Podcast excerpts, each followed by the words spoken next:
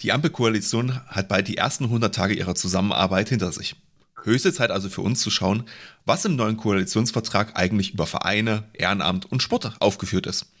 Und natürlich werden wir das auch für dich bewerten und inhaltlich in den Gesamtkontext einordnen. Wir schauen also heute auf die Frage, wie wirkt sich die neue Regierung möglicherweise auf den Sport in Deutschland aus? Sei also gespannt, ob wirklich etwas Werthaltiges dabei ist oder wieder nur viel heiße Luft. Weiter geht es wie gewohnt nach dem Intro.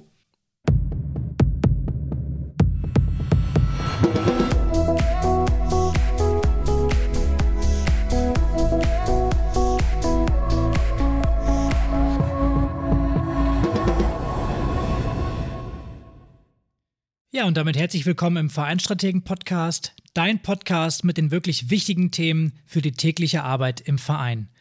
Wir sind Pascal und Martin und heute kümmern wir uns mal um ein etwas übergeordnetes Thema. Wir sprechen nämlich mal über die politischen Rahmenbedingungen unter der neuen Ampelkoalition aus SPD, Grünen und FDP. Die neue Regierung ist nun schon eine Weile im Amt und das nehmen wir uns zum Anlass, um mal einen Blick in den Koalitionsvertrag zu werfen und zu schauen, was dort eigentlich über den Sport drinsteht. Vorneweg können wir schon mal eine Sache festhalten. Breitensport ist und bleibt Ländersache. Und der Bund ist für den Spitzensport und die allgemeinen Rahmenbedingungen in Sportdeutschland zuständig. Für euch im Breitensport ändert sich daher erstmal wenig bis nichts. Wobei, so ganz stimmt das natürlich auch nicht und deswegen schauen wir heute trotzdem mal drauf. Das ein oder andere betrifft dann nämlich doch deinen Verein. Gerade beim Thema Rahmenbedingungen könnte sich nämlich einiges ergeben, was du in deiner Vereinsarbeit beachten solltest. Aber fangen wir jetzt erstmal vorne an, indem wir ganz kurz erklären, wie das deutsche Sportsystem eigentlich aufgebaut ist. Und wie Pascal gerade schon erwähnt hat, es gibt drei wichtige Parteien, Bund, Länder und Kommunen.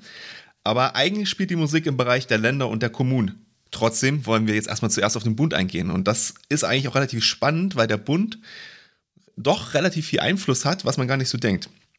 Und da kann man eigentlich auch so bei dem einen der grundlegendsten Dinge beim Bund anfangen oder äh, allgemein, wenn man so über Bund nachdenkt, nämlich beim Thema Steuergesetzgebung. Wie ihr aus diversen Folgen von uns ja schon wisst, sind da Sachen geregelt wie Umsatzsteuer, Gemeinnützigkeit, Steuerbefreiung bei verschiedenen Themen, aber zum Beispiel auch solche Sachen wie Übungsleiterpauschalen. Und da hat er natürlich die Änderungsmacht und das beeinflusst natürlich Breitensportvereine massiv. Aber auch wenn man jetzt zum Beispiel an Themen wie Arbeits- und Sozialrecht denkt, ist der Bund ein ganz wichtiger Parameter, weil, wie man es ja im Wahlkampf gehört hat, der Mindestlohn soll ja voraussichtlich ab Oktober auf 12 Euro steigen. Das betrifft natürlich auch euren Verein. Genau, und dann hat natürlich der Bund auch äh, diese Beauftragung, ähm, die Förderung des Spitzensportes natürlich zu gewährleisten oder sicherzustellen. Das heißt also wirklich Spitzensportler, also quasi außerhalb des Breitensports. Und halt das Thema länderübergreifende Events. Dazu zählen explizit Olympia, Europameisterschaften, Weltmeisterschaften, Paralympics und Special Olympics. Ähm, und dadurch hat der Bund natürlich, also sag ich mal, so eine, ich nenne es mal Vorbildfunktion, ähm, Funktion, so diese, diese Leuchtturm-Events zu veranstalten oder auch Spitzensportler quasi in ähm, bundeseigenen Arbeitsverhältnissen anzustellen, äh, wo sie dann aber quasi ihrer sportlichen Tätigkeit äh, nachgehen können und Spitzensport auch ausüben dürfen.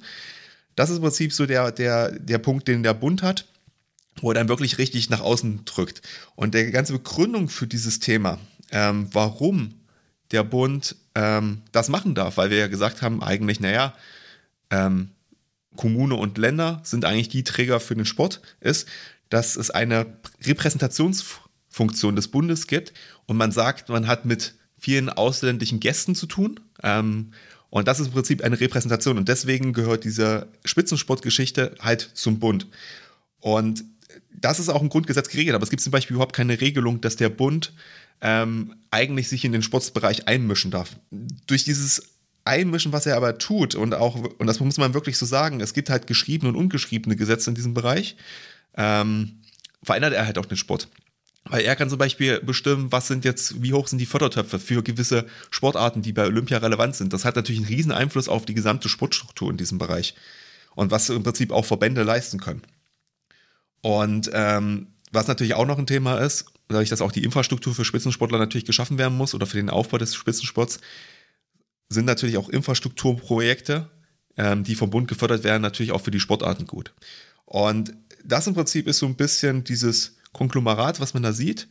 Aber eigentlich ist es so geregelt, dass der Bund quasi nur Spitzensport machen darf und maximal noch, wenn wir dann doch in den anderen Bereich des Sports reingehen wollen, quasi eine Mitfinanzierung für gewisse Sportprojekte machen kann oder für gewisse Themen, aber auch nur dann, wenn Länder und Kommunen kein Geld haben. Ja, und für die Länder und Kommunen bleibt dann so ein bisschen der Rest über. Also ihr Einfluss erstreckt sich dann auf die Pflege und Förderung des Sports und das Ganze ist äh, laut Grundgesetz festgelegt in der Kulturhoheit. Das bedeutet, der Sportstättenbau, der Schul- und Hochschulsport, die Arbeit der Sportorganisationen im Breiten- und Leistungssport, das alles wird abgedeckt durch die Länder und Kommunen. Und deswegen gibt es auch in jedem Bundesland ein Sportfördergesetz. Und für den Hinterkopf, falls du es noch nicht wusstest, deine Kommune deckt mit ihrem Haushalt sogenannte Pflichtaufgaben und freiwillige Aufgaben ab. Pflichtaufgaben, die dementsprechend anfallen und die dann äh, eingepreist werden müssen, sind sowas wie die örtliche Feuerwehr, der Bau von Kindergärten und alles, was dazu benötigt wird, das öffentliche Leben aufrechtzuerhalten. Also zum Beispiel sowas wie die Abwasserversorgung bei dir im Ort. Und Sport ist eine freiwillige Aufgabe deiner Kommune. Das bedeutet, dass bei einem nicht ausgeglichenen Haushalt auch dort Mittel gestrichen werden können. Und der Sport ist ehrlicherweise gesagt auch ein Zuschussgeschäft für die meisten Kommunen. Das heißt, Turnhallen, Sportplätze und Schwimmbäder lassen sich nur sehr schwer wirtschaftlich betreiben und selbst finanzieren. Und von den Kürzungen betroffen sein könnte natürlich auch der Sektor Kultur, der ÖPNV vielleicht bei euch oder auch die örtliche Bibliothek. Und die freiwilligen Aufgaben einer Kommune machen das Leben dort natürlich erst richtig lebenswert. Und deswegen ist es äh, wichtig, dass auch äh, das Geld durch eben Bund und Länder zur Verfügung gestellt wird, damit die äh, ja, Kommune ihrer Aufgabe nachgehen kann. So, und weil wir jetzt schon bei den Zahlen sind, wollen wir natürlich jetzt auch einmal reingucken, was das eigentlich bedeutet, wenn äh, quasi im Koalitionsvertrag was zum Sport steht. Ähm, so ist es nämlich eigentlich so aktuell, dass die Investitionen des Bundes im hohen oder auch mittleren Millionenbereich pro Jahr liegen. Also ihr merkt schon, nicht wirklich viel. Bei den Ländern bei den Kommunen reden wir dagegen von Milliarden. Und auch wenn man sich dieses Verhältnis dann nochmal angeschaut, ist es so, dass die Kommunen 80 Prozent der Last tragen ähm, im Vergleich zu den Ländern. Und das erklärt dann halt auch ein bisschen, warum Sportförderung halt ähm, bei Kommunen und Ländern halt auch sehr unterschiedlich aussieht, weil wenn kein Geld da ist, gibt's halt auch keine gute Infrastruktur und gibt's gegebenenfalls auch deutlich weniger Sportangebot. Und das ist quasi so der Auftakt, wo wir jetzt mal in den Koalitionsvertrag reingehen wollen und schauen wollen, was denn der Bund gedenkt dagegen zu tun. Genau, damit zurück zum Koalitionsvertrag. Vielleicht noch ein kleiner Exkurs zum Start. Sport bleibt auch in der neuen Koalition im Innenministerium und damit bei der Innenministerin Nancy Faeser. Kultur liegt ja, wie wir wissen, im Kanzleramt und damit ist noch einen kleinen Ticken wichtiger gestellt. Und die Hoffnung, dass auch der Sport, ich nenne es mal, befördert wird, hat sich damit nicht bestätigt. Und dafür ist dann der Koalitionsvertrag an den meisten Stellen auch noch relativ vage und unkonkret. Wir dürfen hier also auch noch ein wenig spekulieren und in die Glaskugel schauen. Ähm, deswegen seht es uns nach, wenn wir hier manche Sachen auch nur oberflächlich skizzieren können. Äh, und wenn die Maßnahmen dann irgendwann konkreter werden, gehen wir bestimmt auch noch mal zu einem späteren Zeitpunkt tiefer ins Detail. Genau, aber was jetzt quasi schon feststeht und äh, ganz konkret ist, ist der Sportausschuss des Deutschen Bundestags, denn der ist inzwischen gewählt. Und natürlich wollen wir auch, um es vollständig zu halten, nochmal drauf eingehen, wer da so ein bisschen drin sitzt. Ähm, wir haben mit Frank Ulrich von der SPD einen gelernten Diplomsportlehrer, aber was natürlich äh, wahrscheinlich auch für die meisten ähm, interessanter oder auch was ihn bekannter macht, ist, dass er auch Olympiasieger ist und mehrfacher WM-Sieger im Biathlon ähm, und dazu noch Spitzensporttrainer auch im Biathlon war. Also das ist jemand, der wirklich Ahnung vom Spitzensport auch hat und wahrscheinlich aber auch hoffentlich vom Breitensport. Und weil ich natürlich regional jetzt hier verwurzelt bin, habe ich auch gesehen, dass im Leipziger Wahlbezirk auch jemand ähm, von der CDU Sportausschuss sitzt, nämlich der Herr Lehmann, also Jens Lehmann, nicht mit dem Fußballer zu verwechseln. Ähm, der ist ehemaliger Spitzenradfahrer auf der Bahn und auch zweifacher Olympiasieger. Das heißt also, wir, man sieht, es ist schon ein bisschen sportliche Kompetenz auch da vorhanden. Das lässt uns erstmal ähm, quasi Mut fassen. Auch so der Rest von der Liste. Leute, muss man sagen, sind das schon Leute, die ähm, Erfahrung haben, auch mit Sportmanagement-Themen. Und ja, aber wie Pascal schon gesagt hat, schauen wir jetzt erstmal im Koalitionsvertrag eigentlich nach, was passieren könnte, äh, bevor wir jetzt eigentlich da gucken, ob die Leute das überhaupt können. Und genau der erste Punkt, der uns da ins Auge spricht, ist natürlich das Thema Corona und Neustart für den Sport. Corona und die Folgen für Kinder, Jugendliche und den Vereinssport haben natürlich auch eine Rolle im Koalitionsvertrag gespielt. Irgendwie lässt uns das Thema ja doch nicht so leicht los. Und die Parteien sind sich einig gewesen, dass es auf jeden Fall Neustarthilfen geben soll. Was das dann konkret bedeutet und wie diese aussehen sollen, wird dort einmal nicht weiter beschrieben. Bisher ist zum Teil die Deutsche Stiftung für Engagement und Ehrenamt mit der Neustarthilfe des Bundes beauftragt worden und wir gehen mal davon aus, dass es auch so bleibt. Ähm, wobei die Sportverbände natürlich teilweise eigene Projekte ins Leben gerufen haben und wir gespannt sind, wie die Fördermittel dann dementsprechend verteilt werden. Genau, also ich habe zum Beispiel mal einen von diesen Projekten rausgesucht, das ist auch ähm, jetzt schon seit ein paar Wochen am Laufen oder sage ich mal bekannt gegeben worden, aber ich fand es eigentlich wirklich cool. Ähm, das ist ähm, Neustadt Sport 2022 Sachsen-Anhalt in Bewegung und die haben es so gelöst, dass die für jedes Mitglied, was ein Erwachsener ist, ähm, 10 Euro Zuschuss geben, einmal im Jahr und für jedes Kind bzw. Jugendliche 15 Euro und das Ziel der ganzen Aktion ist es eigentlich, dass man im Prinzip Vereine animiert, Mitgliedergewinnungsprogramme zu machen und gerade halt im Jugendsportbereich auch versucht, junge Leute wieder in den Verein zu bekommen, damit diese Generation nicht verloren ist und äh, quasi auch von den ganzen Vorteilen halt im Bereich Gesundheit ähm, und Bewegung einfach profitieren kann. Genau, grundsätzlich begrüßen wir natürlich die Bewegungsförderung und das Aufholen nach Corona. Und wie im Sommer 2021 auch, wird das Timing und der Pandemieverlauf sicherlich entscheidend sein.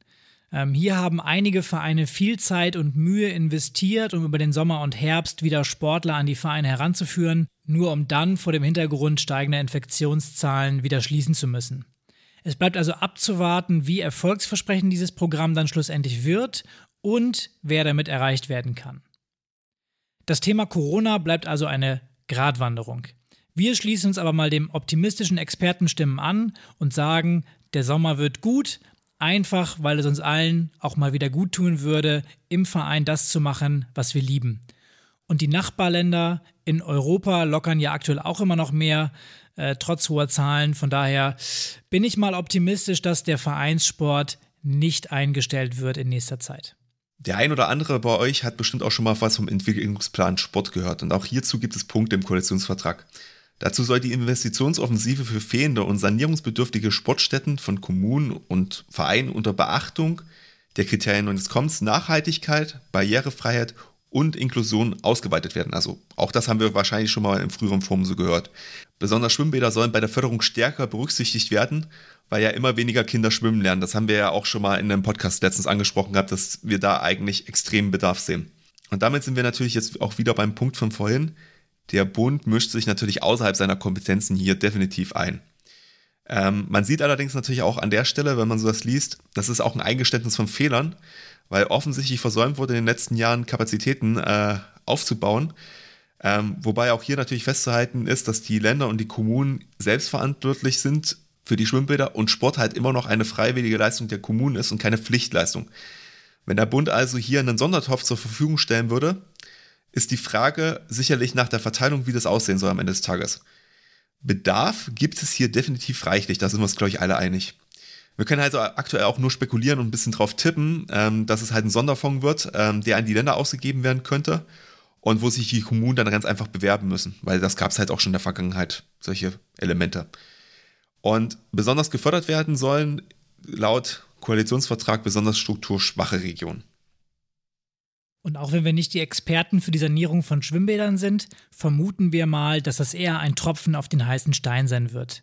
Dennoch ist hier natürlich jeder Cent gut investiert. Das Problem bei den Kindern, die nicht schwimmen lernen, ist dann natürlich auch noch, dass das Fachpersonal benötigt wird, um den Kindern die nötige Technik zu vermitteln. Das ist nochmal ein ganz anderes Problem und wer sein Kind heute zu einem Schwimmkurs anmelden möchte, muss je nach Stadt richtig lange auf einen freien Platz warten. Die Wasserzeiten und die Kapazitäten der Vereine müssen also auch zusammenpassen zum Sanierungsprojekt. Und bei dem Thema Entwicklungsplan kommen mir da sofort die Gespräche der Bundesregierung 2019 ins Gedächtnis. Da gab es nämlich Gespräche über den sogenannten Goldenen Plan 2.0. Dieser war von Horst Seehofer bereits 2019 angekündigt worden und fiel dann leider der Pandemie zum Opfer. Ich vermute mal, dass es hier irgendwo einen Entwurf gibt oder gab und der einfach mangels finanzieller Ressourcen in der Schublade gelandet ist und dort verschwunden ist. Denn ein Bundesprogramm zur Sportförderung im großen Stil hätte natürlich etwas gehabt. Der Realitätscheck dürfte aktuell allerdings etwas nüchtern ausfallen. Die Staatskassen sind nicht gerade üppig gefüllt und auch die Ausgaben für die Pandemie, die Schuldenbremse und die Investitionen in wichtigere Themen wie Klimaschutz und Umbau der Wirtschaft, ja, dadurch sind halt einige Mittel verplant. Und wenn es hier nicht unerwartete Steuerreform geben sollte, erwarte ich eigentlich nicht, dass hier der große Wurf gelingen wird. Jedenfalls nicht in dieser Legislaturperiode.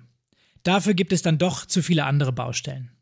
Und bauen ist sowieso eigentlich ein gutes Stichwort, denn Planverfahren sollen auch nachhaltig beschleunigt werden und beim Bauen soll der Klimaschutz stärker an den Mittelpunkt gestellt werden. Stichwort klimafreundliches Bauen.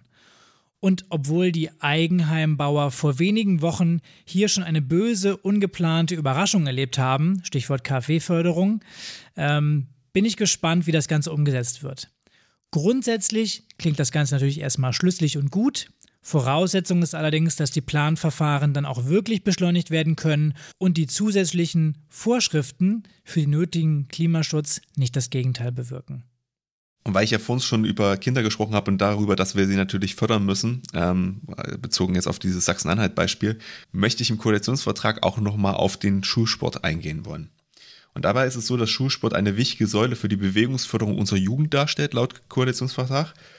Und ähm, es ist ja aktuell so, dass wir sowieso schon fleißig die Ganztagsbetreuung ausbauen und da sollte natürlich der Sport nicht fehlen.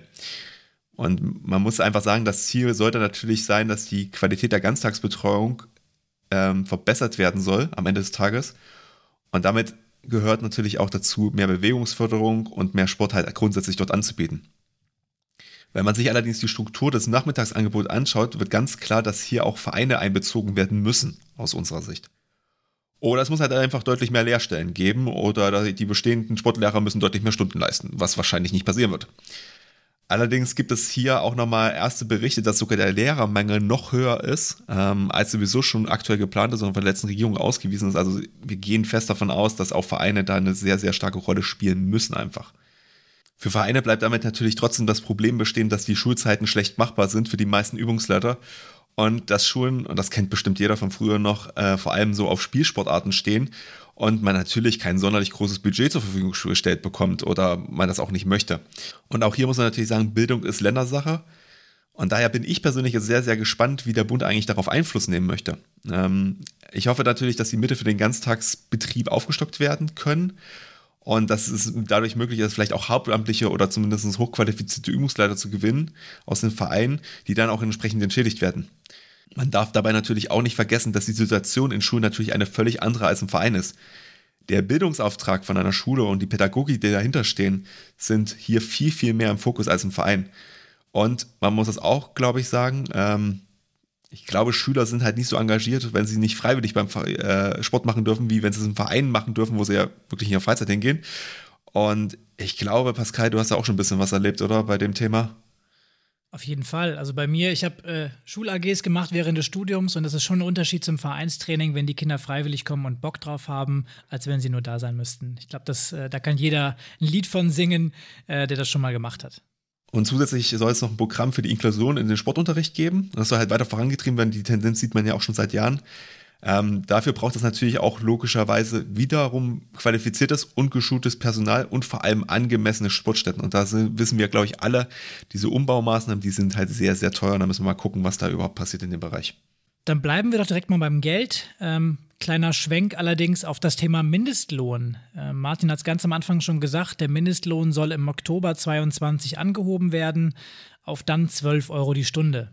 Das hat so auf den ersten Blick eigentlich gar nicht so viel mit dem Sport zu tun, Allerdings dann irgendwie schon, weil es gibt schon eine gewisse Schnittmenge, wenn du in deinem Verein zum Beispiel jemanden als Minijobber oder in der Gleitzone, dem sogenannten Medijob, angestellt hast, beziehungsweise er dort beschäftigt ist. Denn wenn der Mindestlohn steigt, dann können diese Beschäftigten A weniger Stunden pro Woche arbeiten und das gleiche Gehalt bekommen oder B, sie rutschen aus diesen Grenzen raus und unterliegen dann der vollen Sozialversicherungspflicht. Auf diese beiden Fälle solltest du dich also gegebenenfalls vorbereiten, wenn das für dich zutrifft. Schau also, ob deine Beschäftigten aktuell weniger als 12 Euro die Stunde verdienen und welche Auswirkungen diese Erhöhung dann haben könnte. Beschlossen ist diese Änderung noch nicht, angekündigt ist sie wie gesagt für den Oktober 22. Und auch die angedachte Erhöhung der Verdienstgrenze von 450 auf dann 520 Euro bringt dir nicht viel mehr Spielraum. So als Orientierung vielleicht, wenn du einen Minijobber hast, das wären so circa 10 Stunden die Woche, die er dann leisten kann. Dann kommen wir doch als nächstes, würde ich sagen, einmal zu dem Themenbereich Ehrenamt. Und da sieht es so aus, dass die Fördermittel der Deutschen Stiftung für Engagement und Ehrenamt deutlich erhöht werden sollen. Das ist erstmal grundsätzlich gut. Und, und jetzt wird spannend, das Gemeinnützigkeitsrecht modernisiert werden soll, um die entstandene Unsicherheit nach der Gemeinnützigkeitsrechtsprechung des Bundesfinanzhofs entgegenzuwirken. Hierfür sollen gegebenenfalls auch die einzelnen Gemeinnützigkeitszwecke konkretisiert und ergänzt werden. Ihr merkt schon, es, könnte, es wird spannend, ähm, wie sich das in der Praxis am Ende nämlich umsetzen lässt. Wir können das natürlich erstmal grundsätzlich begrüßen, weil Entbürokratisierung ist immer schön und das wurde uns aber auch schon oft versprochen. Und erfahrungsgemäß hat der Bürokratieaufwand im Ehrenamt in den letzten Jahren eher zugenommen als abgenommen. Es bleibt also abzuwarten, ob es sich hier um leere Versprechungen handelt oder um einen echten Ansatz für eine Verbesserung. Die Gelder für die Deutsche Stiftung für Engagement und Ehrenamt hochzusetzen, hilft grundsätzlich natürlich den glücklichen Antragstellern. Das ist schon mal gut. Aber auch hier bin ich natürlich ein bisschen skeptisch. Aus meiner Erfahrung kommt nämlich das Geld vorrangig zu den Vereinen, die Zeit und Lust haben, sich damit zu befassen und, daraufhin auch entsprechende Anträge stellen. Mich würde es allerdings wundern, wenn die breite Masse überhaupt von der Existenz bzw. von den Anträgen dieser Stiftung äh, Bescheid weiß. Aber ihr hört ja unseren Podcast und jetzt seid ihr erstmal gut informiert und könnt ihr da auch mal googeln. Genau, die wird auf jeden Fall nochmal hier im Podcast behandelt in diesem Jahr. Jetzt, wo der Auftrag sich ausweitet, macht das natürlich doppelt Sinn. Ja, und damit schauen wir dann mal auf den nächsten Punkt. Und auch der hat ein ja, gewisses Spannungspotenzial, der E-Sport. E-Sport soll nämlich gemeinnützig werden. Ja, und auch das stand schon im letzten Koalitionsvertrag. Daraus geworden ist nichts. Ähm, ja, die Bundesregierung möchte einen Ansprechpartner für die Kultur- und Kreativwirtschaft schaffen und bei sich verankern. In welchem Ressort bleibt bisher unklar. Und genauso unklar ist dann auch noch, wie die E-Sport-Förderung bzw. die Gemeinnützigkeit aussehen soll. Denn auch unter welchen Zweck der E-Sport fallen könnte oder ob es eben einen Gemeinnützigkeitszweck speziell für den E-Sport gibt, das ist noch unklar und momentan nicht abzusehen. Und hier prescht die Politik natürlich auch wieder ein bisschen vor, da der organisierte Sport sich im Grundsatz noch gar nicht einig ist, ob und unter welchen Bedingungen E-Sport überhaupt gemeinnützig sein kann bzw. soll. Und hier greift die Politik jetzt vor und untergräbt damit auch ein Stück die Autonomie des Sports. Das rüttelt an den Grundfesten des Sportverständnisses in Deutschland, darf allerdings auch nicht überbewertet werden, bevor nicht auch Taten folgen. Wie gesagt, beim letzten Mal ist dann schlussendlich nichts passiert, auch wahrscheinlich aufgrund der Lobbyarbeit des DOSB. Kann ich mir zumindest vorstellen. Ähm, stand im letzten Vertrag drin und ist nicht umgesetzt worden. Das sind auf jeden Fall die Fakten. Abzuwarten bleibt natürlich auch die Folge für den traditionellen Sport, wenn auch E-Sport in den Genuss der Vorteile der Gemeinnützigkeit kommt und wie sich die Akteure, also die Sportvereine, dann verhalten werden. Wird es dann eher zum Beispiel Sparten geben, die sich mit E-Sport befassen, oder sind das dann doch lieber eigene Vereine, weil die Unterschiede vom analogen Sportverein oder zum analogen Sportverein dann doch zu groß sind? Und wie kann man die E-Sportler unter Umständen ins analoge Vereinsleben integrieren? Das sind so Fragen, die eben noch zu klären sind dann für die Vereine.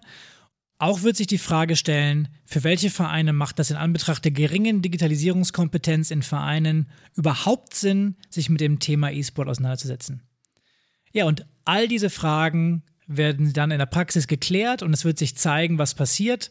Und ich persönlich glaube, dass der E-Sport nicht mehr zurückzuhalten ist, beziehungsweise auch nicht mehr ja, klein gehalten werden kann. Es hat schon über die Jahre einige sehr gut organisierte Strukturen gegeben, die aufgebaut worden sind. Ähm, und der E-Sport ist so langsam im Mainstream auch angekommen. Es wird also nur noch eine Frage der Zeit, wenn er auch in den Vereinen angekommen ist. Allerdings wird es schon spannend zu sehen, wo die Grenze der Gemeinnützigkeit gezogen wird. Gilt die zum Beispiel nur für Sportsimulationen oder nur für Spiele, die als Team gespielt werden können?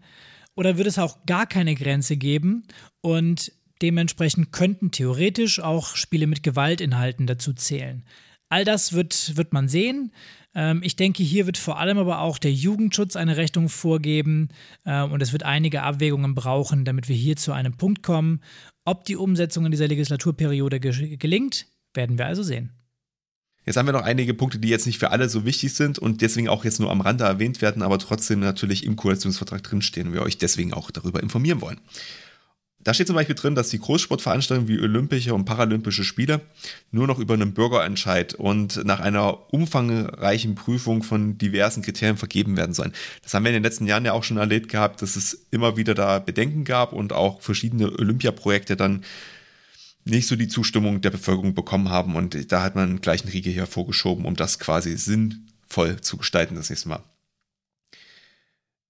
Abzuwarten ist außerdem noch, ob der DSB seine Autonomie nun untergraben führt oder sich da auch übergangen führt. Ähm, wenn die Regierung jetzt so viele verschiedene Projekte fördern möchte und sich vielleicht auch selber so ein bisschen bockig hat, also sich gegenseitig so das auch aufstaut. Durch die Posse um Vizepräsident Stefan Mayer, der erst DOSB-Präsident werden wollte, dann sein Amt nicht antreten durfte, nun mittlerweile auch aus dem Verband zurückgetreten ist. Ja, damit hat sich der DOSB halt wirklich auch leider richtig selber ins Knie geschossen. Um das zusammenzufassen, insgesamt bleibt abzuwarten, ob die Vorhaben nun auch so umgesetzt werden können. Und es gibt halt auch teilweise echt noch unkonkrete Stellen im Koalitionsvertrag, die erstmal mit Leben gefüllt werden müssen. Unwidersprochen kann man vermutlich aber den Zielen zustimmen, ein unabhängiges Zentrum für Safe Sport zum Beispiel aufzubauen und ein Bundesprogramm gegen Rechtsextremismus und Menschenfeindlichkeit im Sport aufzulegen und einzuführen. Für ersteres wird sich sehr schnell natürlich die Frage stellen, welche finanziellen und personellen Kosten mit dem Zentrum verbunden sind. Und für den zweiten Punkt stellt sich die Frage, was ist unter einem Bundesprogramm zu verstehen, wenn das nicht nur eine reine PR-Kampagne werden soll?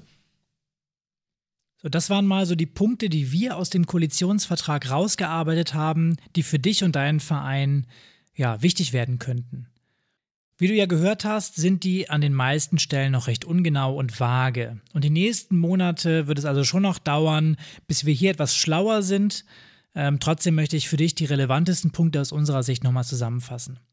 Da hätten wir einmal gehabt die Neustarthilfe für Vereine nach Corona, dann die Mindestlohnerhöhung, das Thema E-Sport, die Entwicklung des Sportstättenentwicklungsplans, das Thema Ganztagsschule und das Thema Ehrenamtsförderung und Entbürokratisierung.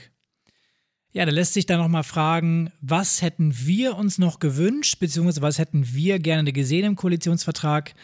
Und da habe ich zwei Punkte aufgeschrieben, und zwar ähm, für mich so ein bisschen die Anlehnung auch an den goldenen Plan. Ich hätte mir ein langfristiges Commitment, ein langfristiges Investitionskonzept beziehungsweise ein Programm für die Förderung kommunaler Sportstätten bis 2030, 2035 gewünscht, wo der Bund sich wirklich committet, die Länder und Kommunen zu unterstützen, vielleicht mit drei bis fünf Milliarden Euro pro Jahr ähm, denn auch das muss man sagen, es gibt Studien, die sagen, der Sanierungsbedarf bei Sportstätten liegt bei 31 Milliarden Euro. Äh, und wenn wir diesen aufgehoben haben, ist noch nichts Neues gebaut. Dementsprechend ist ein Bedarf da, der hier leider ja nicht die Priorität bekommt, was auch okay ist, aber ich hätte es mir halt gewünscht.